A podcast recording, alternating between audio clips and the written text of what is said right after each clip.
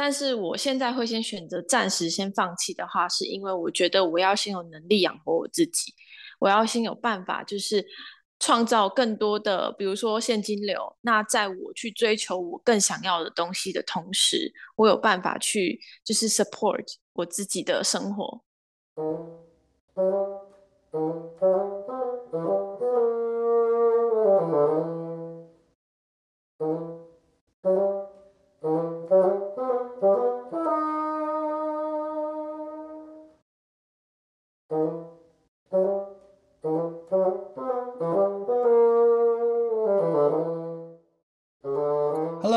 Welcome to the Mr. Cockroach。今天我们邀请到来自高雄的 Rachel，那个我是在 Uber 上认识他的，所以是应该是我第二个认识 Uber 上的客人邀请到的来宾。OK，Rachel 跟大家打个招呼。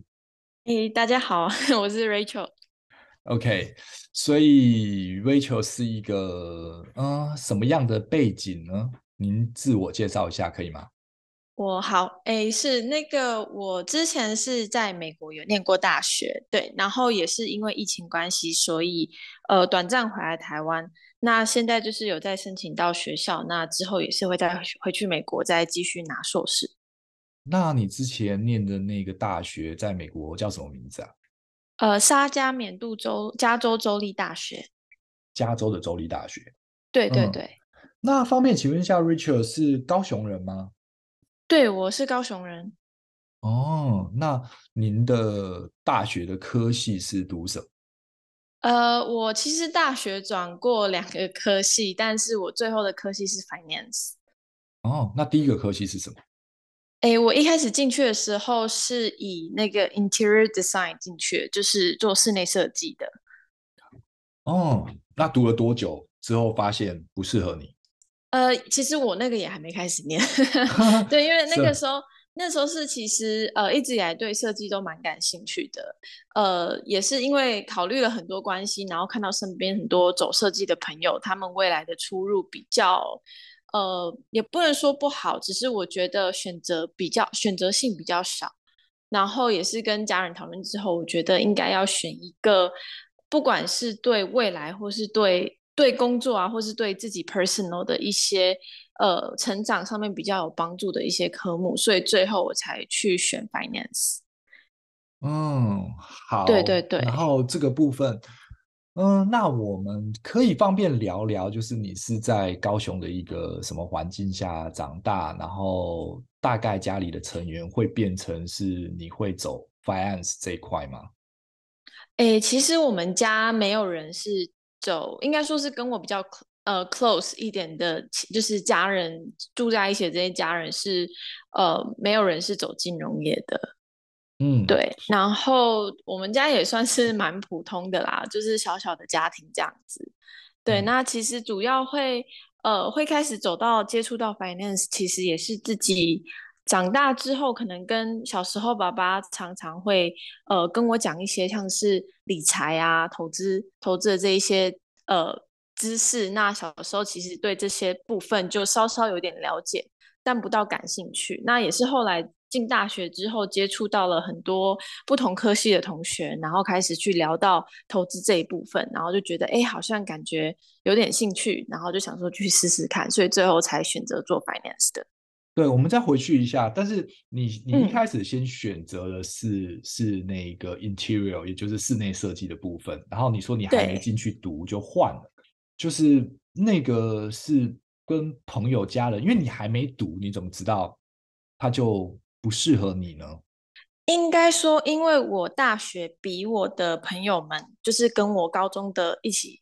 有上过课的那些朋友们，就是还晚一年去，因为我去美国的时候还要做一点衔接，所以变成我比较晚入大学一年。那呃，当我在大一的时候，可以看到我大二甚至有些大三的朋友他们的状况，然后也是因为自己身边的亲戚有人也是走向设计这一部分，那也是有直接去询问他们说，哎，就是他们对设计这部分的。工作啊，或者是在念书过程中的一些感想，那是后来，因为我觉得其实设计这部分就很因人而异，因为有时候其实呃，你设计的东西其实就是看多少人会喜欢嘛。那其实如果喜欢的人不多，不代表你差，只是说你的你可能要付出更多去让大家看到你。那其实我觉得这是没有什么，嗯、只是我觉得，因为在做设计这部分的话，我觉得如果以普遍来说，很多人都是走设计，那其实未来的薪水其实说真的也不是到太高。那我觉得在这样子的情况下，如果说我设计的东西没办法得到大众的喜欢，或者是我的薪水就是普通的两万八好了，我觉得对我来说好像不是我想追求的。所以我后来也是因为这样跟他们了解之后，嗯、那其实也有很多呃，可能我高中朋友很多人都是念设计，到大学全部的人都要么就是休学，要么就全部都转系。然后我就有问他们原因啊，想要了解。所以也是因为这样子，所以当时我是引设计的学科进去的，但是我我们大一的时候上的都还是通识课，所以就是大一的时候我就转我的 major 转到呃会计去。就是你发现这些点，是因为你有一个去美国的时候有一个先修班吗？因为你说你比较晚，所以对你有先待了一段一年的时间，是不算学历，不不在这个大学里面，是这样的意思吗？对，是因为那个语言语言的关系，所以呃，我先进了语言学校，然后去好好的把语自己的语言修好。哦，所以这段时间你你观察这个科系的结果是不是这样？对那方便再请问一下，嗯、您的高中是在高雄读的吗？对，也是在高雄念的。哦，在高雄哪里啊？在那个左营区。嗯的学校，是，学校是其实是那个呃，算是家商类的，是海青工商。嗯，对，就是家商类的。家商类，它是属于一般高中还是高职？他有高中也有高职，所以也是因为这样子，我接触到很多高职的学生。那海清工商它比较著名的科系就是设计科，平面设计啊、美术啊，然后室内设计。哦、所以也是因为这样，我接触到很多是设计科的朋友。但是你在学校的时候是读一般高中，所以你只是认识他们，但是你并没有真正的去学设计。对。哦，但是就是你看到这些，你觉得你感兴趣，但是其实不然就对，因为后面的结果你发现，嗯，不大适合。嗯，应该说，其实在我平常可能没有上班或者没有上课的情况下，我自己也会可能画画，或者是我会出去就是拍照什么的，因为我也很喜欢做这部分，所以我就是觉得我的规划就是说，我应该也还是会持续想要去走设计这部分，因为毕竟。我都是做业余的时间，但是我没有真的很投入，有一段时间非常投入在这设计上去试试看我到底适不适合。所以我觉得如果这样子其实放弃是蛮可惜的。但是我现在会先选择暂时先放弃的话，是因为我觉得我要先有能力养活我自己，我要先有办法就是。创造更多的，比如说现金流。那在我去追求我更想要的东西的同时，我有办法去就是 support 我自己的生活。我不需要跟家人要钱，嗯、我不需要去贷款，我不需要去借钱说，哎，我就是我没有钱，因为我想我想当设计师，但是我没有其他工作，我没有其他收入，我没有办法自就是给付我自己的生活费。所以也是因为这样，我就想说那。呃，唯一的这种方法其实有很多，但是我觉得对我来说，我觉得如果说，因为刚好我对投资有兴趣，那我觉得投资在自己，不管是呃未来我有不管有没有走进设计这部分，其实我了解投资对自己现在更是更更可能是就是之后，其实都是非常有帮助的。对，我好奇，就是 Rachel，你现在几岁啊？嗯，二十五。以一个。嗯，年轻人在那个回到那个四年前的那个时间点来说，这是一个非常成熟的想法吧。所以，毕竟是某种教育，或者是也许是你爸爸的观念，让你觉得就是养活自己先，再选择兴趣。可是，一般的大学生，呃，应该会是以我先尝试我喜欢的。这个我们这个就是你那个年代了，对不对？嗯，应该是这样子的，对，对，所以。您就是什么改变了你啊？呃，其实我觉得是因为自己一个人在国外生活的关系。对，因为我是，所以是那一年，呃，那一年的时间让你改变了，而并非是在台湾某些的的的的观念，或是你爸爸给你的观念改变，并不是。对我。我觉得是，其实当然是小时候听到那些理财、财经的这些，只是造就了我一个，就是哎，对这部分有一个架构，知道这部分大概是什么东西。方便请问一下，方便请问一下，你爸教你了一些什么嘛？或者是他做了一些什么，是你看到、你耳濡目染学习到？因为你刚刚说的一些财经相关，它比较笼统，有没有比较明确一点的说法？是他应该就是，其实因为我爸爸工作很忙，所以我们平常也很少相处。那假日的时候，我们就是可能会回阿妈家吃饭，然后在回去的过程，就是路途中，他可能就会哎分享说他呃可能这一个礼拜啊看到的一些文章啊，或是看到的一些新闻啊，他就觉得说呃理财这部分，就是他就一直问我说，你知道什么叫理财吗？他说如果你不理财的话，财就不会理你。所以你一定要去理财，你一定要懂你的财富，你一定要知道，呃，就是怎么自己去创造另外的现金流，让钱赚钱，而不是像个傻傻的人这样子，每天一直工作，一直工作，一直工作。因为你再怎么工作，好，你薪水一个月五万块好了，可是你有一些生活开销什么，你先花掉，其实你赚的。其实要存下来不多，所以他说聪明的人就是会用他赚的剩下的钱再去制造另外一笔财富，所以他小时候都会一直反反复复去跟我讲这些东西。多大？不懂多大开始？多大？国小就开始了。国小就开始，所以这真的是一种，这是一种就是 潜意识教育就对了。对，其实小时候也听不懂，就觉得哦，好烦哦，又来了。但是他就是不断的跟你讲这件事情。对，就是不断，只要有机会，或是看到任何文章，像以前小时候经常都会听到一个名词叫卡奴嘛，就会说、嗯、哦，卡奴卡奴怎么样？然后我爸爸就会介绍说哦，卡奴是什么啊？你知道卡奴是什么吗？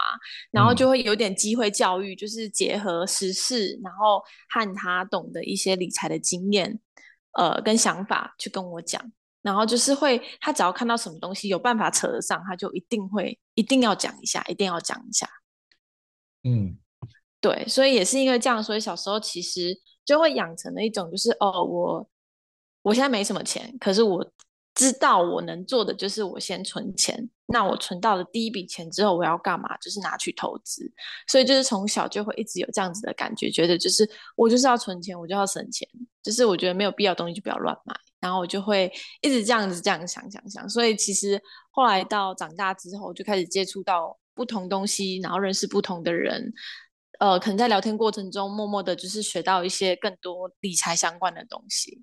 嗯，对。那呃，就是在美国那边，你在读大学这四年的时候，嗯、呃，是转转系了之后。嗯，有看到或者是有没有什么一些特别的东西可以跟我们分享？就是它是一个什么样的环境？因为也算是你第一次去嘛。对。然后，嗯、对，但为什么会选择那个学校或者是那个城市呢？其实为什么会选择那个学校是蛮简单的道理，因为第一个就是因为我那边有亲戚在那边嘛，所以那时候我。呃，高中过去的时候是先请亲戚嘛，就是一起照顾我这样子。所以那亲戚他家附近比较邻近的大学有两所，嗯、那呃一所走的比较偏偏就是 science 那一部分，那另外一所就是我选，嗯，对对对对对。然后另外一所我选就比较偏向商学院的，那所以他们两间学校的性质就不同。那当然，他们的学费也不同，就是理工学院那间学费比较贵，几乎是我这间学费的两倍。然后我这间就比较便宜，虽然都是加州州立大学，只是他们的那种 system 啊，跟他们的一些呃学校要给付的一些学费啊，一定都会不一样。那跟你住在城市也会有所有所差别。所以那时候因为在考虑很多，就觉得嗯，我是要走商学院，而且我觉得我不想让我爸妈就是。经济上面有那么大的压力，我不想要去念一间就是学费这么贵的地方。那我觉得我在这一间学校，我同样的我也可以学到我想学的，我不需要多花那边的钱再去念念那间学校，就只是觉得哎、嗯，好像对地缘上跟是环境上，你觉得那个是 OK？方便请问一下，那个、嗯、那个加州州立大学的学费一年是多少钱？一学期啊，呃、应该算学期吧？是不是？一学期差不多是一万块美金。我念的那一间，那是学费而已嘛，还不包含生活费。对，我生活费都没有包括的，因为我生活费的话其实省蛮多的，因为呃，就是亲戚他会帮我部分给付，所以这部分问我生活费就比较不准。哦，所以因为你是住在亲戚家，对对，对，对，他给你了一个房间，然后对，也没有给你收房租之类的。对，他没有跟我收房租，但是就是其他的、哦、算不出来了嘛，对不对？对，吃的喝的可能会再另外算，但是，但是就嗯，对，但是呃，我看的话，大概生活费一定会比学费高出将近一倍。嗯，因为对，因为我们都会，我们会有每一个学期学校会列出那个我们需要缴的学费嘛，跟我们可能大概。呃，金额大概会多少？会先让我们知道，因为有些人一定是住学校，那他一定要把他住在外面的学校啊，像是呃公寓啊，或者是他们食衣住行这部分的钱，大概拟出来，让大家知道我大概要准备多少钱。所以其实我们就算没有、嗯、没有要缴那个房租的话，其实我们也大概知道生活费可能会落在哪边，就会将近是、嗯、假设我学费是一万块，可能我生活费会将近到一万。或甚至如果我消费比较夸张的，可能会到两万块都有可能。嗯，所以其实就是简单的平均一下，大概一学期要花三万块钱美金，在加州的州立大学读书，呃、差不多对，对不对？对，差不多。如果不靠任何人的情况之下，对对，不靠任何人情况下，那那个，所以英文方面呢，您去的时候，因为你读了一年的语言先修嘛，就是一个 foundation、嗯。然后这一年就足够可以应付这个 vocabulary，就是这个你跟学校老师也讲的东西，因为它其实经济相关的东西都是一些专有名词嘛，它并不是。一个很平常我们使用的的的的一个 daily life 的一个一个一些 conversation，所以那你是怎么去克服这个部分？呃，这部分的话，其实真的就是在学校的时候要花很多时间，因为其实说真的，大家会以为，哎，就是你的英文好吗？你的英文好吗？在高中的时候，在还没过去之前，我在高中的时候英文不好，多不好，不好是不止讲话有口音，然后连可能完整的句子，应该说是你要叫我讲，哎，introduce myself，我我可以没有办法，我我可以就是哎稍微讲个几句。我叫什么名字？哦，就不能就是英文自我介绍。就是、我可以简单的名字，我生日，嗯、家里有几个人，嗯、这部分这种非常简单的我 OK。可是如果你说要讲到那种很深入，比如说，哎，为什么你会选 Finance？哎，为什么你会对这科目有兴趣？因为这可能也是你部分的简介嘛。那、嗯、这部分的话，可能你要去讲的很深入，就会觉得有点困难。嗯，会停，然后会顿，然后接不起来。对，没错，就会觉得，哎，这句话好像可能是讲 A，可是下一句话你又跳到 B，就是好像两者没有办法把它连贯在一起。嗯，那后来你是怎么克服？因为你住的亲戚家应该属于也是华语嘛，对不对？呃，亲戚的话是因为家里有小孩，那小孩也是讲英文。嗯，所以所以就是一半英文一半中文。啊，对，所以其实其实那这样其实还是会有一点，就是拖慢你的语言学习，因为它还不是一个全英语的，就是你休闲的时候还是可以使用英文，还是可以使用中文的嘛，对不对？对对对，没错，对，就会比一般人来的更慢一些些，对，因为你还是有一个感觉是一个回家，而不是一个一直在在在，在战斗的的状况的那个环境下，对对对，没错。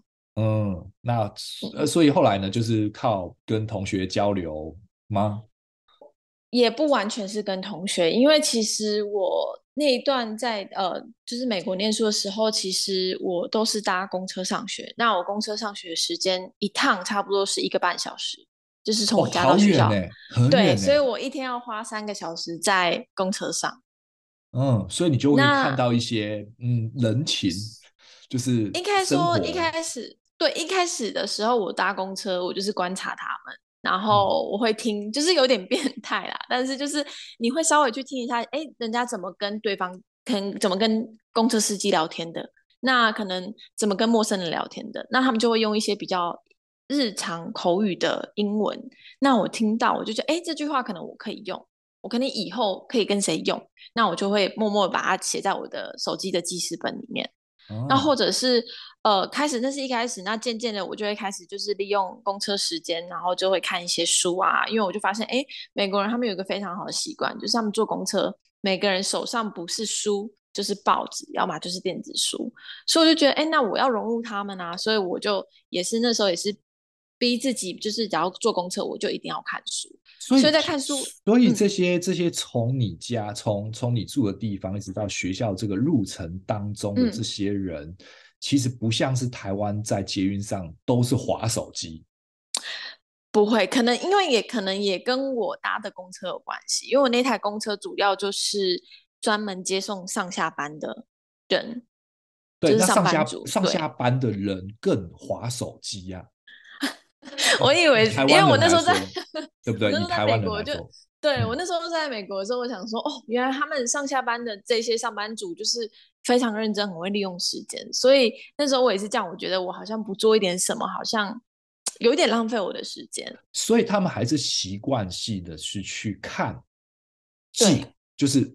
就是书跟字，因为你刚刚说的电子书、报纸或书，这些都是文字，所以他们是不会去打手游、看影音，或者是我们划赖不断的 social media，呃、他们没有。应该说，以比例来说的话，他们比例非常低。哦，不能说完全没有。那，你这个路上经过的这种公司是什么样的公司？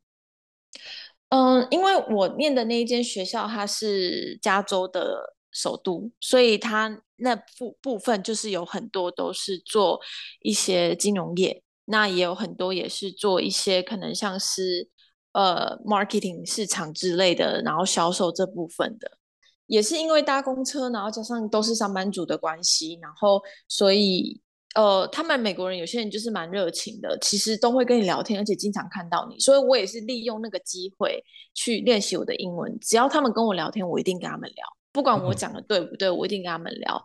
所以也是在公车上，就是搭了那五年的公车，嗯、其实认识了蛮多不同公司的呃美国人，然后他们也都会跟我哎、嗯，就是跟我聊天啊，然后问我学校怎么样啊，然后可能也是因为这样会稍稍有时候可能会聊到未来啊，因为我还是学生嘛，那他们的年纪都可以当我的爸爸妈妈，甚至有些是我打工阿妈，所以。嗯他们就都会，阿公阿妈还要上学吗？还不还要上班吗？呃、六十几岁嘛，年轻的阿公阿妈六十几岁。OK，对对对对。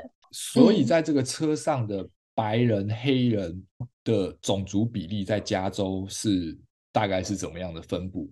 应该加州的话，其实亚裔人士应该算少吧，就是华人。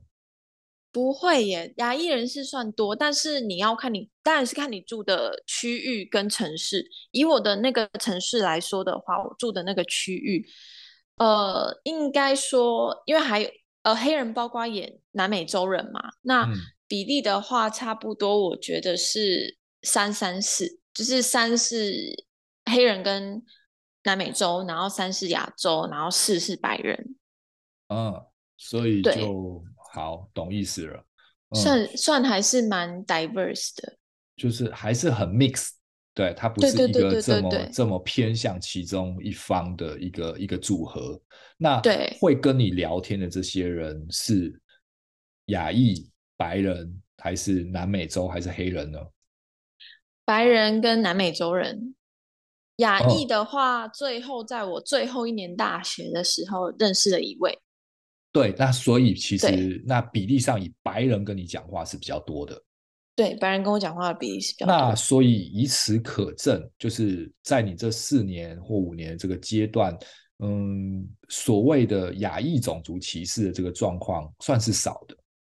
哎，没有哎，我也还是很严重。对对对，还是蛮严重。是是什么样的状况？让我比较比较。Shocking 的是，如果你说我在一般走在路上被黑人啊，或是被南美洲人就是骂说，哎，滚回你国家这种什么的，我都觉得好像有一点习以为常，就是觉得有被骂过，有有有有有有这样被骂过，有被骂过，然后我还会他们骂什么？他们怎么骂？他们怎么骂？他们就就说什么哦，你们怎么来我们这边啊？都抢我们的工作啊，什么什么的啊，然后什么 Go fuck yourself 之类的，然后就会讲一堆这种。嗯，对对对，我说除了脏话之外，他怎么说亚洲人？我只好奇他用英文怎么说亚洲人？他就是说，哦，we're Asian, we're we're rich, and we steal their job。哦，对，嗯就是讲之类的这种。所以他不管，他只是看你是华人，所以他也不他只是中国或台湾，或他根本不会，他没有办法区分。其实其实没，他们没办法区分。以美国人来说的话，他们看我们就是觉得，哦，我们就是亚洲人，他们没办法区分我们是哪一个国家。啊，所以其实你遇到的，你你遇到的种子其实还蛮多的。对对，他们会这样子讲。对，那我比较惊讶的是，就连同学之间也会有歧视问题。同学之间讲什么？Go fuck yourself。呃、是不会讲到这么极端呐、啊，可是同学就会讲那种讽刺或者是搞小动作的这种。像什么？呃，像令我比较最让我印象深刻的是，我那时候在修一堂中。好像是中快还是初快，反正就是会计的课。嗯，然后我四周围，因为我上课的时候我都喜欢坐在前面，因为我就是怕我听不清楚，所以我都喜欢坐在比较前面。然后那时候我坐的那个位置，其实我四周全部都是白人。嗯，然后我白人那附近好像是有四五个人吧，然后有四个是女生，嗯，另外一个应该是五个人，四个是女生，一个是男生，他们。女生其实都长得蛮漂亮的哦，然后就每天上课都喜欢在那边聊天啊，然后都很吵。嗯、然后就是那时候就是发考卷的时候，因为有些老师发考卷的风格就是一个一个发，然后有些他们其实不会一不会就是一个一个发，就是你要的话你就对、嗯，你要的话你自己去跟他拿。然后这老师他就是发，然后会把你的名字念出来，然后他那时候就是把我的中文名字念出来，嗯，然后念出来之后。也没有什么，但是我就听到，就是坐我附近周围的那四五个白人就开始在那边讲，就就在笑我的名字，因为我听到他们讲我的名字，嗯、然后就一直重复讲我的名字，然后就一直笑。哦，所以是那些漂亮的那些白人，对，那些女生，对。对，那个那些女生和那个男生这样，然后他们就一直在，就那一群小团体嘛，是不是？对对对，然后当下就是，但是你是用你你是你你用的是你的中文名字 direct 翻译，你不是用 Rachel John 或者是 Rachel Chan 之类的？不是不是，因为呃学校他一定要老师要改成绩，所以啊、呃，所以他一定要一定要真实就是你的中文名字翻译，所以应该是一个很很很奇怪的 pronounce 嘛，对不对？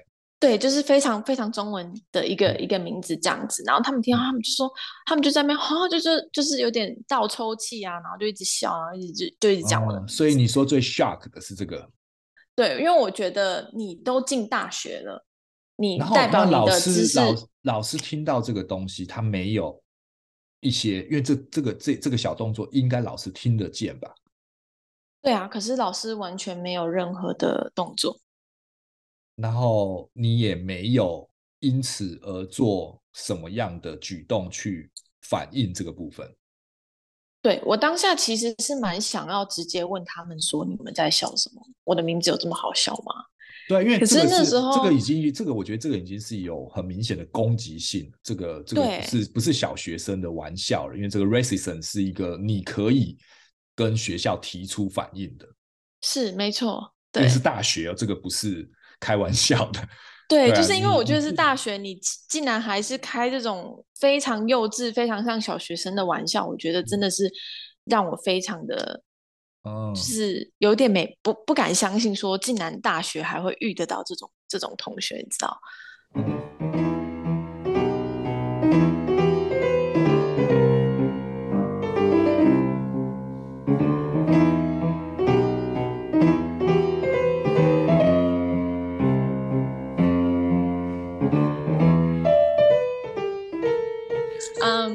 您现在收听的是卡克洛奇拖鞋下的沙龙，我是 Rachel。好，Welcome back。那个、那个，刚刚我们要修正一下，刚刚那个一万块钱美金啊，或者是那个生活费两万块美金，嗯，那是一年，所以不是一学期，所以没那么多。不好意思，对，听众不要 吓到。OK。对对对，我刚刚想说好像讲错。嗯，OK OK。对，那我们回到刚刚那个那个关于那个 racism。就是就是被同学嘲笑，所以这件事情就这样，只是你就是一个 shock，但是也就没再跟他们追究。可是那个心结应该会在，你就觉得这群人你不喜欢，不就是这样吗？上课时就有一种某种程度的不舒服感。所以我后来换位置，我自己换位置，因为我们没有，我们没有那个就是固定一定要坐在哪边，我们的位置是你要、哦、你想坐哪就坐哪。嗯嗯，对。然后呃，加上其实那件事情是大概在我大一下的时候发生的，嗯、所以有一点是我还在呃，就是试着融入美国人的生活的时候发生的这件事情，嗯、所以其实当下那时候让我有一点。不知道怎么跟美国人相处，就是我觉得，哎，是不是每个人其实心里面就是哦，就是其实你去的时间，觉得你去的时间还太短，你还不知道怎么反应，或者是怎么 respond 这件这个这个这个这个像这样子的问题嘛，对不对？对对，所以当下就是蛮 shocked 的，然后有跟一些呃，可能稍稍有一点认识，稍微比较聊得上来的一些美国朋友讲过这件事情。然后他们的当下反应就是说，你就直接给他骂回去啊！你为什么为什么不给他们？哦、对他们就说，又你又没有怎么样，你的名字怎么了嘛？嗯、然后是那时候其实呃是之后就开始觉得，哎，是不是跟美国人相处的话，多多少少都可能会遇到这个问题，然后就会觉得说，那我怎么知道大家是真心的在待我，还是其实都只是跟我做表面？但其实心里面他们都觉得啊，反正他就是亚洲人啊，他就是怎么样，他名字很好笑。嗯就是当下会有一种这种感觉，嗯。那后来你怎么调试的？后来其实也是因为认识了呃一些朋友，他们是对美国人，是南美洲裔。嗯，那他们其实因为他在他们成长过程中也是呃遇到蛮多这种 racism 的的问题，所以其实他们的 skin color 吧，因为他们的皮肤色其实并不是白人嘛，对，对不对？对，因为那时候就我有一个朋友，就算他们是当地人，是当地人吧。对不对？对，他们是当地人，他们从小在那边长长大的。嗯，对，我跟一个非常好，一个南美洲裔的非常非常好。然后呃，那个时候我就有跟他讲说，就是我遇到这些问题，因为我们是大概在我大二左右、大三的时候认识的。然后我就跟他讲说，我大一发生这件事情。然后他就跟我说，就是其实他们自己，他说。他说：“不单单是你，他说就连他们本身自己是美国人，在这边长大的，也都被人家受到歧视。Oh. 他说，我们只要不是白人，对有些人来讲，我们就不是美国人。嗯，oh. 对，所以他们就是会、mm. 会歧视你这样子。嗯，mm. 所以他们也是跟我说，就是、其实如果真的遇到比较严重的歧视问题，还是要反映。但是如果有些就是你其实就不要跟他们计较，因为有些人就是这么幼稚。”啊，OK，对，所以是，但是你并没有在公车上遇到这个状况吧？你公车上有，公车上也有，公车上也有。嗯，所以，所以你说那个，就是你刚刚说的那些其他的这种比较比较，就是只是骂你的这种，是就是在公车上遇到的，还是在走在路上？呃，这些是走在路上的时候，我跟我有一天跟我朋友去去那个旧金山，我们去野餐，嗯，然后。我们我们聊天内容都是英文哦，然后、就是、也是白人吗？还是黑人？呃，没有，你说你说就是骂我的是黑人，黑人，嗯、这个就是黑人了。嗯、他就坐在那个路边的角角角，男生，嗯，他有点像流浪汉哦。然后我们就是只是经过，然后他就看到我们就开始就开始骂，哦、就是什么我们都来抢我们的工作，工作上也是黑人。对，好，对，是，这这有点有趣哈、嗯，对，就是，对对，反而是黑人是更直接的觉得是抢走工作，然后白人是歧视肤色，所以他们的歧视的点是不同的，是，对，因为因为黑人那个不叫做歧视，黑人那种是应该是一种殖民的反抗，对，对，并非，其实算是，并非。并非所谓的 skin color，而白人就单纯是就是肤色优势，对肤色优势，所以这两种是不同的 racism。对对，但是就是都是有发生过，反而对我没有歧视的都是南美洲人。对，可是因为我几乎没有在国外。嗯我去过巴黎呀、啊，去过去过其他就是就是南美洲啊，去过英国啊。我在英国读书，其实可能是我身高高吧。嗯、对，我一百八十几，所以我几乎我我几我我真的没遇过，我真的没有遇过，真的没遇过，一次都没有，敢跟我敢跟我说什么 “Go fuck yourself”，然后 “You skin color”，我不知道哎，不知道，可能他们会觉得亚洲男人比较，然后又大，可能危险。对，可能可能因为跟你的 对，可能因为跟你的你的那种体型啊，然后又加上你是男生，所以他们比较不会就是这么直接的跟你有冲突。对，但反而因为另外我发现不一样，大部分的亚洲被歧视的都是女生，他们会觉得好欺负，嗯、所以他敢讲，啊、而并非、啊、嗯，所以我几乎我去纽约的时候也都没有遇到，我也都是坐地铁啊。我去纽约也没有遇过，但是我遇过跟踪狂而已。哦，那那个不一样的状况，对对对，但是我就 但是我就没有遇过。去纽约倒是没有啦，因为我觉得，呃，虽然纽约是一个很大的城市，相对来说其实也是会有歧视的问题。可是因为我们是去观光的，对对，因为我们是去玩，所以不会是真正融入到他们那个美国人的纽约生活，所以我觉得要遇到歧视的几率相对来说会比较小一点。嗯，好，那像是在公车上跟你聊天，其实就是一种蛮正面的嘛，并不是所有的人都是都是敌对关系的，大部分的人还是好的嘛。因为被骂，你刚刚说也就是几次是手指头数得出来的，并不是每天在发生。对啊，其实一只手是数得出来的，所以所以其实我觉得是前期啦，因为这些事情都好像都是集中发生在我去美国的第一年跟第二年。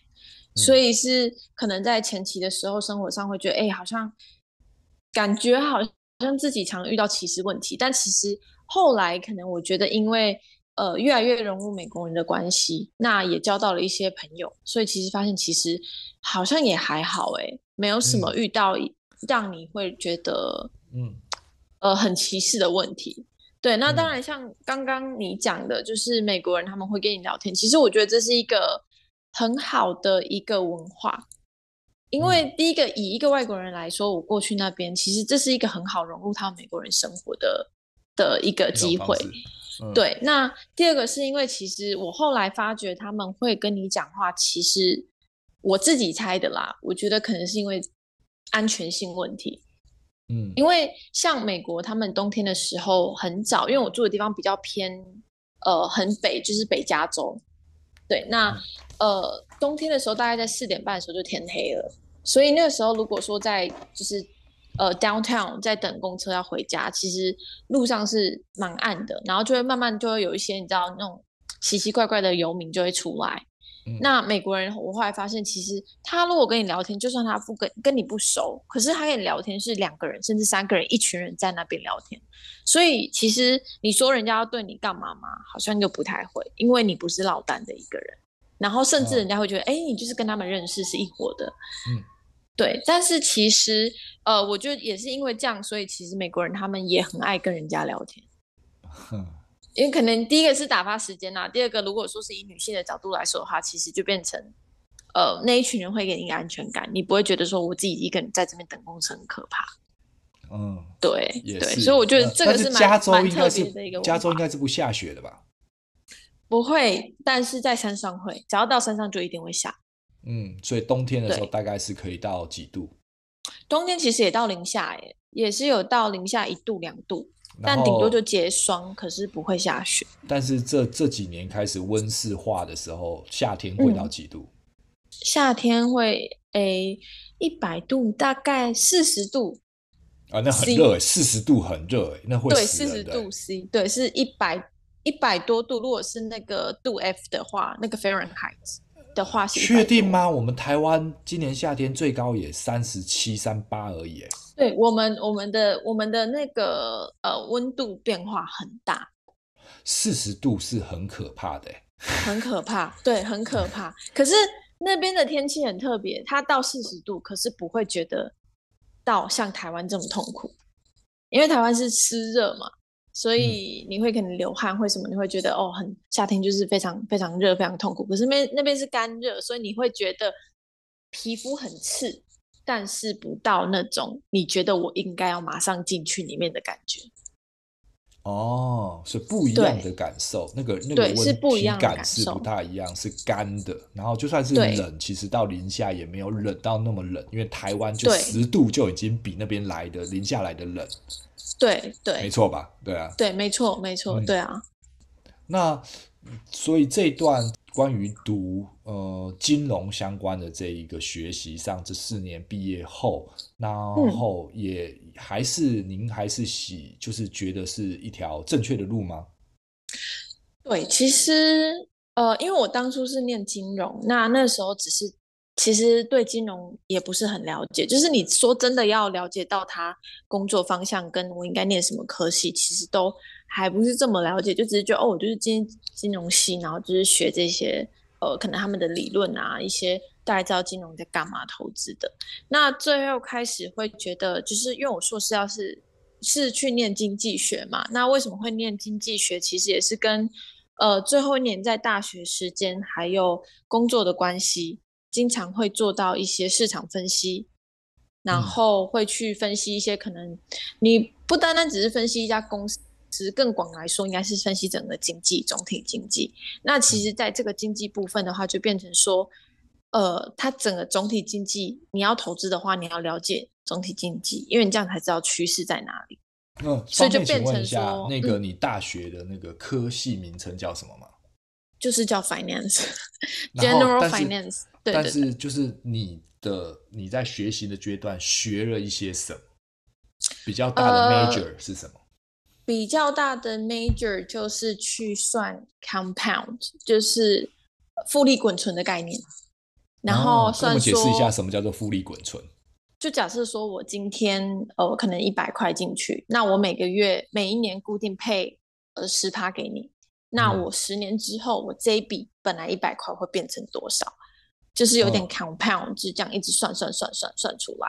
那当然，题目它我们讲的也不是单单只是这么简单，它只是一个基本架构。那因为很多的呃投资其实都建立在这样子的基本架构，嗯，所以再去衍生出对更多不同的一些投资，像我们在银行呃可能证券啊银行端看到的一些金融商品，就是是利用这样子的架构去延伸出来。所以 compound 是是一个复利滚存是一个，那还有呢？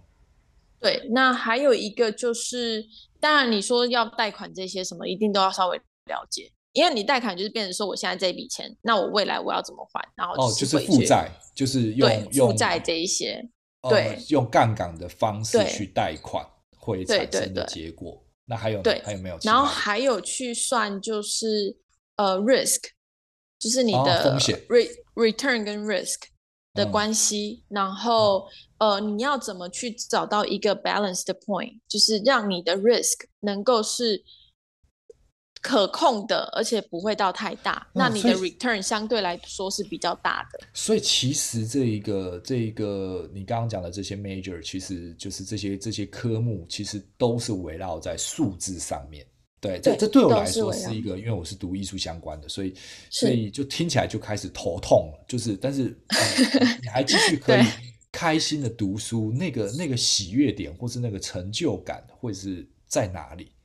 我觉得是因为后来那些课其实都还好。那我觉得课课程中最比较有兴趣的就是那个 risk 跟 return 这一个，我觉得是蛮有兴趣的。那呃，是刚好我还有去选修到。Econ 相关就是经济学相关的东西，那这部分是对我比较，就是我比较感兴趣。然后因为加上我最后的大学的那一年，我参加了一个投资的社团。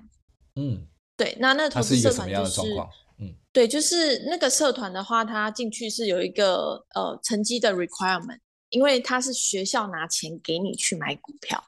哦，真的，所以他不可能真的是真的去买，所以他不可能说，哎，随便一个学生都让他去买，所以他们一定要做筛选。那你进去之后，他就会分 sector，就是不同，比如说金融的、金融的呃公司，然后科技公司，然后一些能源公司，那他就会分 sector，分成可能八类的不同的呃产业面。那我在的那个产业面，对，我在的那个产业面主要是能源。那我能源的话，我就只能选能源相关的股票。他给你多少钱去去去操盘？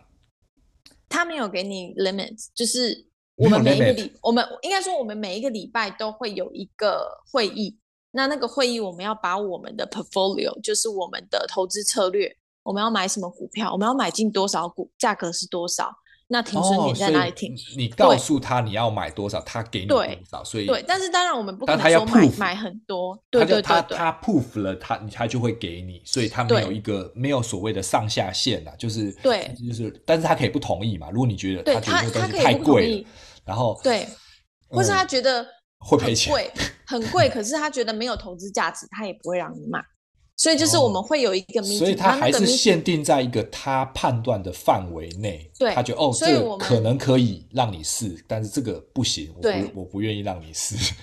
对，因为那所以那个那个 meeting 里面的话，就不只是只有你跟你的 professor，还有一些其他的学生，嗯、就是其他学生，所以你们是一个在社团，一个 team 一起玩，不是一个人自己操盘，不是不是，对对就是讨论过对，是我们假设说，我像我能源的这个部分。就是我们这个 team 里面有三个人，那我们三个人要去讨论。嗯、那可能说我提出了 A 公司，那我要去跟我的组员讨论说，为什么我提 A 公司？我要有办法说服他们，说服他们之后，我们三个达到共识，同样都觉得 A A 公司不错，那我们就要做一个 PowerPoint。那在下周每一周的每一礼拜一下午的时候，我们会有一个 meeting，那就是我们的组员跟其他不同的，就是我刚刚说另外可能七个。七个的那个 sector 的那些组员，还有另外三个财经系的老师也都会在场，嗯、然后就是非常正式，你就是上去报告说，哎，我今天为什么要投资？是他这个时间有多长？因为你只能选单一股嘛，他不能选 ETF。呃，我们可以选，对对我们可以选三三三四档股票都可以。对，我们没有选 ETF，不能选 ETF，你只能我们就是对不对？对，因为我们就是要多长时间的 period，就是那个时间可以到。多长？因为总不可能今天下，明天卖吧？没有没有，我们我们最短就是一个礼拜，因为我们是一个礼拜就是 meet 一次嘛，所以等于是说我、哦、可是所以你要算的很清楚，这个礼拜它会不会涨？哎，但是其实我们也没有做那么短线。如果我们觉得这只股票可以放，我们就一直放着，我们就不要把它砍掉。那有些股票我们觉得哎获、哦、利的想砍掉，我们就砍掉。嗯，所以这个那个 meeting 的那个当下，它不一定要在这个礼拜之内产生结果嘛，对不对？也许这个礼拜去你们讨论说它是一个赔的状况，但是也还不知道你出手的机会卖掉它。可是你要去解释说为什么它现在赔，因为可能如果说你赔的金额很大了，可能上面的人会觉得说、嗯哦、要停损。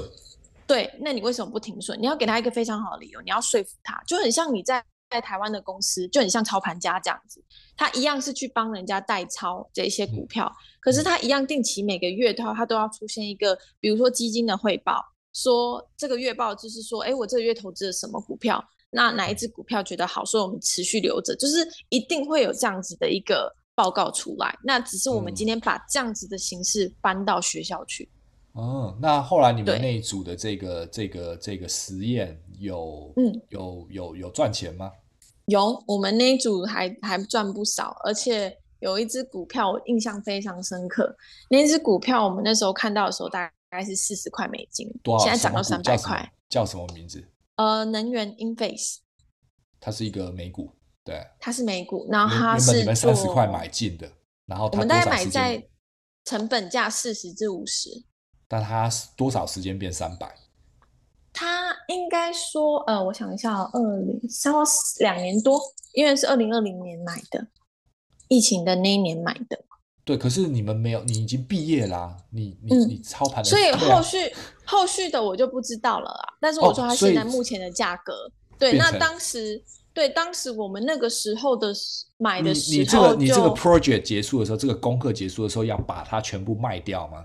应该要，我们不用卖掉啊，我们不用卖掉啊，因为我们的那个是一个一个社团，所以我如果退出这个社团，其他的社团继续接手你原本的这个 project。对，所以就是看下面后面的组员觉得这支股票怎样。对，他们如果不卖也没有关系，因为我们之前玩的时候也是玩前面剩下的股票，然后我们觉得哎，他股票不好，我们都把它砍掉，又重新换一批。哦，所以所以是有人接手的，但如果有有人觉得它可以涨三百，搞不好他他现在就赚钱了。那个一直留着的话，对，所以我们就是变成、嗯、呃，股票你不管要买还是要卖掉，你一定都要有一个原因，你有这原因，老师认同他才会让你做。嗯，如果你没有原因的话，你说我今天要把它卖掉，那也不可能卖掉。那毕业的时候呢？这个毕业你们要交一个什么样的报告吗？或者是刚刚你的那个社团的这个成绩就能够作为一个毕业证书的？还是要写论文什么的吗？我们要写一个最后的总结报告，比如说我们投资的这一半年，那我们的投资最好绩效是哪一支？那为什么这支绩效好？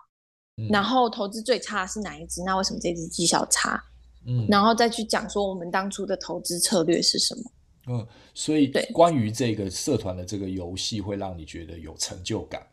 因为对那个时候，对从成就感是从那个时候开始慢慢觉得，哎，感觉还蛮有趣的。嗯，那，那对，因为嗯，毕业之后呢，就是就是好，你拿到了这些成绩，毕业了，那那你就直接回台湾了吗？还是你那个时候就打算你还要再继续读下去？呃，当下是因为疫情关系啊，也是想说就回台湾。那其实真正来说，那时候其实是没有想说要在网上面。因为我觉得商业系投资这种东西，当下的我是觉得好像没有这么迫切的一定要在网上拿，因为其实讲白了，商业系很多讲的都是靠经验、靠人脉，嗯，所以那个时候对我来说，我觉得那我倒不如先有个工作经验，然后接触个一些工作一两个工作之后，再看说那我之后的安排到底是什么。哦，所以我，我对哦，好像听你有说过，说你你现在是在做金融相关的工作嘛？就是大学毕业后在做什么？呃，我是我是在做营业员，就是你应该知道，就是那种老人会打电话 进去挂股票的那种营业员，就是一般的证券公司接单的营业员。对，嗯、但是因为我们呃的营业员工作量不止只是接单，我们可能还要分析市场。还要去跟客户做一些理财配置。哦，可以可以介绍稍微介绍一下营业员这个工作，在台湾的营业员这个工作要处理一些什么吗？杂事哎，很多耶。你是你挂营业员的名字，可是你其实底下 做了很多事。你要当保险业务员，你要当银行理专，你要你可能还要懂一些借贷款的东西，然后股票东西你一定要会用。哦，这么多，为什么还要卖保险？为什么还要兼着卖保险？业绩？因 为当然是讲讲讲说这业绩的确是业绩，但其实主要也是公司希望去拓展他们的各方面的收入。对对对，嗯，所以就觉得说，其实真的你在接触每一个不同的客户的时候，其实不是每个人都一定需要股票。哦，如果他要保险，他们可能保险。如果他他们可能在对在配置上，他们更需要的是一些保险。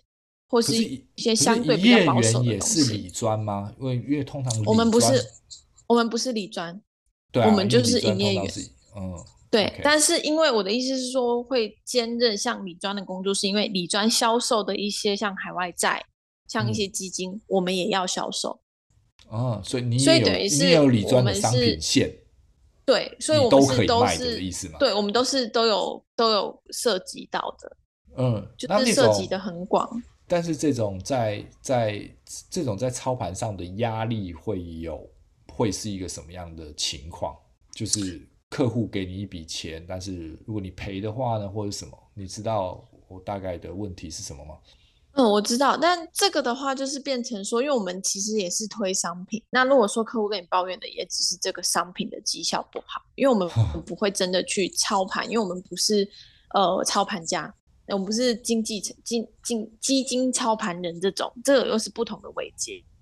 因为我们来说的话，我们就是只要就是只是把这个商品销售出去，但就是变成说客户他们会问的点就是说，哎，你推给我这个商品，可是他现在市场跌这么多，到底是为什么？你为什么要推我这个商品？顶多会这样子问你，那你可能就要去跟客户讲。对，嗯，就是解释说，说你现在还继续要留，还是要停损，还是是是现在是什么状况？你就要说服他说，哦，我当初建议建议你买，可是现在赔了，那你还要再继续留一段时间才会涨，还是怎么样嘛？是不是？对，没错。你就是要让他没有这个抗胜嘛，嗯，对，就是像有一些可能客户他们这样，这今年的行情这样子，那他们可能本身有在有在做那个。嗯，基金的部分，那他们可能就会说：“哎、嗯，基金跌这么多，哎，你觉得还要留吗？”嗯，然后你就会去评估，看他们基金。假设说有些客户他们的基金是做国外的部分，嗯、那你就要去查这间国外他这个国家跟他的公司嗯，然后再去跟客户回复。对，通常都是我们通常都是这样子。那像、这个、就有点像客服的感觉了。那你这个营业员的工作是以领一个月薪吗？还是是一个一个下单之后的抽成？呃，是月薪，我们有底薪的。嗯，我们但是每一家证券公司不一样。我听有些证券公司他们的可能底薪比较少，他们抽成的成数会比较高一点点。嗯，但有些的呃，可能底薪给的比较高一点，那他抽成成数就会很少。就是其实会是去达到一个 balance 的那个、嗯、呃效果，所以不会说因为我底薪高，我抽成也高，不会有这种事，就变成说你的底薪一定是比较低，所以你抽成相对来说会比较高一点。嗯，那所以现在的这个薪水是你能够满意接受的吗？当然是满意啦，啊，但是就是可以接受的吗？还是不行？如果应该说扣除奖金什么的，底薪是其实不能接受。远远不能接受，远远不能接受，因为两万多块钱吗？对，两万多而已。啊，真的是两万多，真的是两万多。而且你想哦，因为我们的工作内容是这么的广泛，我们要负责的业务是这么多，我们不是单单只是做股票，我们白天要、嗯、要要做股票，那我们下午要去销售其他的东西，所以我们工作时数是非常长的。那照这个情况之下，所以你继续想要再申请硕士的原因，是因为这一个镀金这个加分是可以让你就是你的薪水 double 的吗？当然，一部分原因是这个，因为第一个，如果你要再往上爬的话，通常很多呃工作都是 require 要一个呃硕士的学位，那这是第一个最基本的一个，我觉得你要再往上走，很多呃位阶都需要的一个门槛。那第二个原因是因为我觉得我之后想走的比较偏向分析类的，因为我不想要做销售，我想走向分析类的。那分析类在台湾是可以拿什么样的职缺？叫什么？什么样的公司会需要？其实证券公司都会需要，因为他们可能会需要一些分析师，所以他叫做分析师，他就不是营业员。他就不是营业员，他就是分析师。你不对，你不对客户的，你比较像是是一个。我比较是对公司，对，然后对公司，对一些金融产品，嗯、对一些可能呃投资的部分，我不一定要在证券公司，我可以到一般。分析师是可以考试拿到的吗？可以啊。哦，所以它是一个证，对，分析师也可以。但是你不用拿，你不用大学，不是不用硕士毕业，你也可以考试分析师，你考到就是你的啊，不是就是这样吗？分析师的门槛，像如果说以呃呃国际性的分析师来讲，他门槛很高，他一定要硕士，这是一个。我印象中是有对，然后他工作经验至少要有五年以上，哦，而且你是要相关科系，哦，然后相关类似的工作，他才会让你去报考。所以，所以考，所以读了一个硕士会更容易啦。基本上就是以以学历这方面先达标了，先不管你那些工作经验。对对，对，然后而且我也是觉得，在工作过程中，我觉得还有很多不足的地方，想要再去学习，所以我才想说，就是在网上念一个学位，然后再呃出来工工作。那之后如果说想考取分析师的话，我就是其实我都符合了。嗯。OK，我大概知道你意思。那所以就是现在就已经申请到了硕士，嗯，也是加州的吗？对，也是加州的。哦，所以是一个另外一个两年的时间，嗯。对，另外一个两年，顺利的话。嗯，嗯，所以以以现在你这个年纪，二十五岁来说的话，我们节目的尾端可不可以给，就是跟你差不多年纪，或者是给给大家一个一个一个投资上的一个建议？比如说，我就是一个小资族。对不对？嗯，我也就做个，嗯、我就赚个两三万块钱，我要怎么去帮自己铺这个路呢？其实我觉得，因为对我来说的话，我也是偏向小资族嘛。那像在我投资的过程中的话，嗯、通常第一个，首先你一定要有办法去存到钱，因为我们是小资族，所以我们一个月赚的钱也不多。那我们要从从我们赚的钱去赚钱，第一个就是你要想办法先去存下一些钱。那这些钱要怎么帮你赚钱？嗯、以如果以上班族或是不懂金融市场的人来说，我不会建议去做当冲、嗯，因为我之前就是有看过一本书，它里面就是说，你为什么要做当冲？你当冲，你当天买卖，你可能赚一百块而已，可是如果你当天买进这个价格，嗯、你过两三天甚至半年之后再卖，你可能是赚一千甚至赚一万块。嗯、那你为什么要贪图这一百块？嗯，对。所以我的意思就是说，呃，如果这样是小资族，那对市场有不懂的情况下，我觉得建议就是把这些钱存下来，存到一个金额，你可以去做。比如说，我买一家买一家公司，我觉得不错。它配息也不错，那我就是稳定投资那家公司。其实它每一年的配息都会给你，那他给你配息之后，你再利用这个配息去做可能杠杆比较高的，就是意思就是说风险比较高的一些投资。那如果说像我以想要做一个长远投资的话，我一定是希望我能够一张买。嗯、那我现在买的话，我可以找价位，因为你零股的话，它变成是固定每个月，假设我六号去做扣款。可能这个月扣在高点，嗯、下个月扣在低点。的确，摊平来说，我的成本是低的。嗯、可是，如果说我可以比较更精准一点的去了解这个市场，或是更精准去知道我这家公司的一个投资的周期，那我可以相对找到周期。在它股价相对较低的时候去买进。嗯，可是这个光是光是找到周期这件事情，对一个小资族来说，他、嗯、就要花的时间相对是多的，因为去光是了解股票这件事情就不是一件简单的，对还要看 K 线这件事情又更加的困难。那如果是这样的情况之下，那你不会建议去买基金会更简单吗？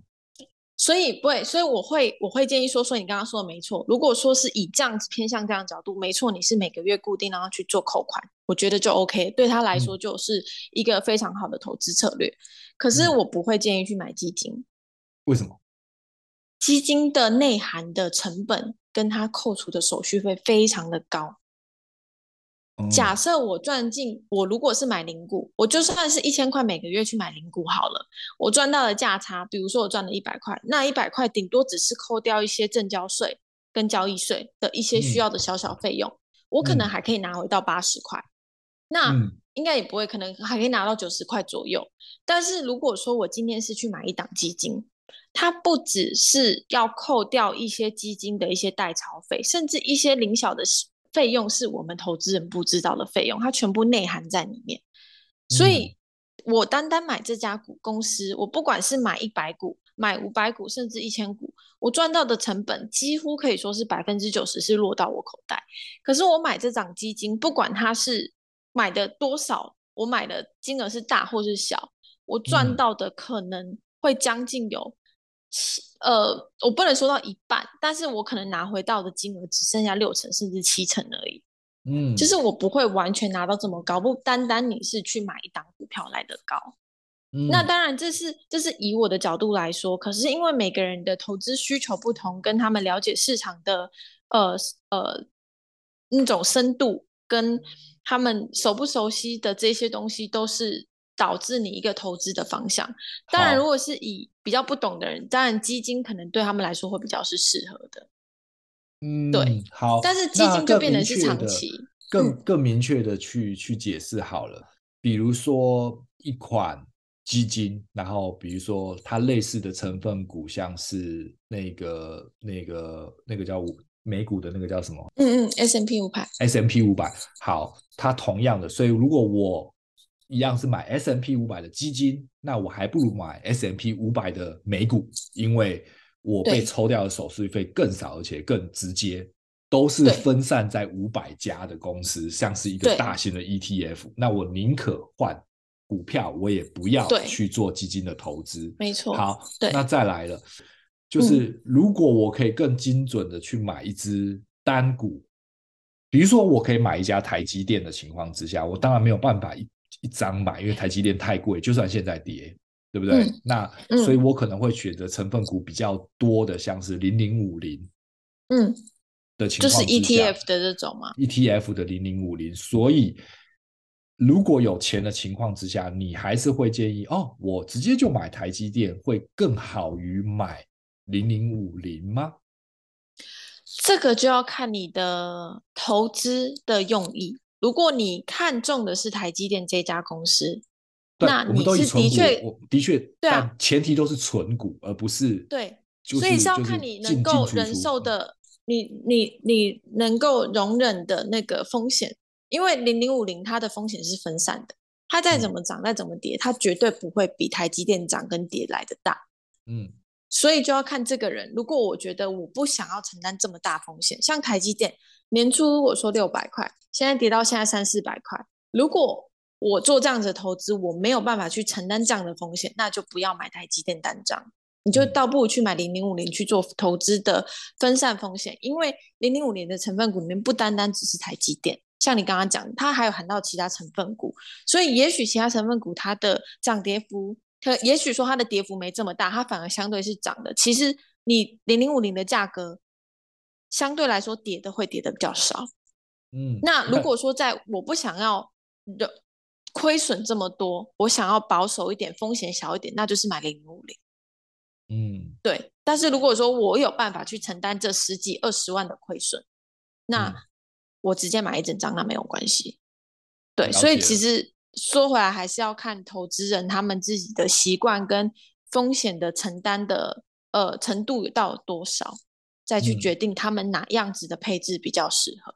嗯，所以我们再回归一下所谓的小资族的投资，因为大部分的小资族。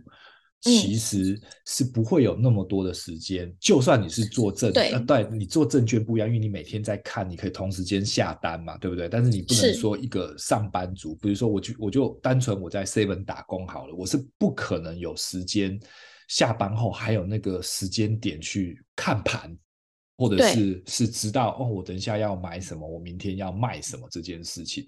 对，所以应该你会更推荐，比如说他们就买那个。呃，像是零零五六、零零五零的这类型的商品，然后会多过于买基金，因为对，因为两样一样都是避险的嘛，对不对？但是基金可以可能可以更避险，可是但是你会被抽掉的手续费更高。对，那都是都是投，如果都是投所谓的定期定额的情况之下，那还是会选择股票会比。会比基金来的好，不管那个比基金的表现再好嘛。嗯，呃，如果说基金表现很好的话，有些人有兴趣。当然，我并没有说基金是完全不能投的。但是以你的观点来说，说如果这两样东西都是要花钱买，因为我不可能就是照你，就是因为这是推荐嘛，对不对？照你的推荐来说，我就不可能，你你就不会推基金的嘛，因为对我都是纯股的情况之下，对我比较不会去推基金。OK。那那我懂了。嗯。那我们再回去聊一下那个加州，你这四年当中，你你看到会有什么推荐？比如说我们去加州玩，有没有什么一定要去吃的，或者是一定要买的，或是好玩的东西吗？加州的话，我觉得，嗯、呃，因为加州的食物其实都比较像分散化，因为也是蛮多的外国人在那边。那如果说是有机会到、嗯、呃芝加哥的话，就是 Chicago 在美中那部分，嗯、一定要去真的试试看他们的披萨。加州的披萨是我说的，因为它皮很薄，我很喜欢吃那种皮很薄的披萨，因为回来台湾都吃不到。那 Chicago 的披萨很特别，因为它像一个派，而且它非常厚。嗯，可是又变厚了。你刚刚说不是一定要吃薄的吗？对，我说你在各个地区美国，你就是吃薄的。嗯，我自己觉得我喜欢吃薄的，的可是，在 Chicago 你要吃厚的，因为 Chicago 的披萨的特色就是厚的。但是他们那边像是，比如说可能高雄的特色名产是什么，就像是 Chicago 那边的名产。哦、对，嗯，那你有去看一些这些百老汇吗？还是什么？如果是在 Chicago 的话，对啊，加州看一些什么特别的表演吗？我，那个、我比较都是去一些 Art Museum，就是那种美术。馆，因为他们的不管是不不只是美术馆，其实他们的博物馆的非就是非常大型，而且他们展览的东西都非常的，我觉得很值得去看，学到的东西会很多。像我有去过旧金山一个非常呃厉害的一个，算是算是那种 science 的那种博物馆，然后它里面就涵盖了一个温室，然后那个温室是。螺旋上去，然后像是在热带雨林一样，然后会有很多不同的、嗯、呃品种的植物跟蝴蝶，然后同时它那个馆里面也有一个地方是让你体验地震的，它是一个地震屋，然后你进去，你就可以从地震最低到最高就完全可以体验。我觉得那个馆是很适合家庭去，因为可以带小孩去学到很多不同的 science 的知识。嗯，对。那加州还有什么东西是我们需要体验？嗯、海边吗？还是什么？我不会推荐海边诶、欸，海边是很漂亮啊，海边当然是一定可以去看一下，因为那个海边看的感觉跟在台湾看海边的感觉是完全不一样。但我比较喜欢的是一个、嗯、呃，在山上的一个湖叫 Lake Tahoe。嗯，它那个地方 Lake 对 Lake 就是湖嘛，Lake, 然后后面然后 Tahoe T A H O E。哦，对，它那个地方的话，冬天会下雪，很适合滑雪。哦，是可以滑雪的湖。对，对，可以。呃，但不在湖上滑，但是就是那个山，他们那边是冬天会下雪，然后、嗯、呃，很多人冬天都会去那边滑雪。然后湖会结冰吗？会结冰，如果够冷的话，都会结冰，薄薄的冰。哦，所以不能在上面滑冰的。对，因为怕怕会摔下去。对，然后它是一个风景名胜。对，很漂亮。然后夏天的话，当然就是一些很多水上活动，因为就是那个湖水其实非常的干净，甚至你会觉得你在海边，因为非常非常的大，而且很有特色的是它还有沙子，像沙滩一样。可是它在山上。哦、周遭它是是一个水这样冲上来，是一个像是沙滩的感觉，所以不是像小石头的草。对，嗯、就很像是在山上的海边。山上的海边，OK。对。对，我觉得那个地方我去过，很喜欢。嗯，那还有什么我们需要一就是去的时候要朝圣一下？嗯、呃，当然像那些呃知名的一些像优胜美地这种，其实都可以去啦。加州，我觉得优胜美地在加州吗？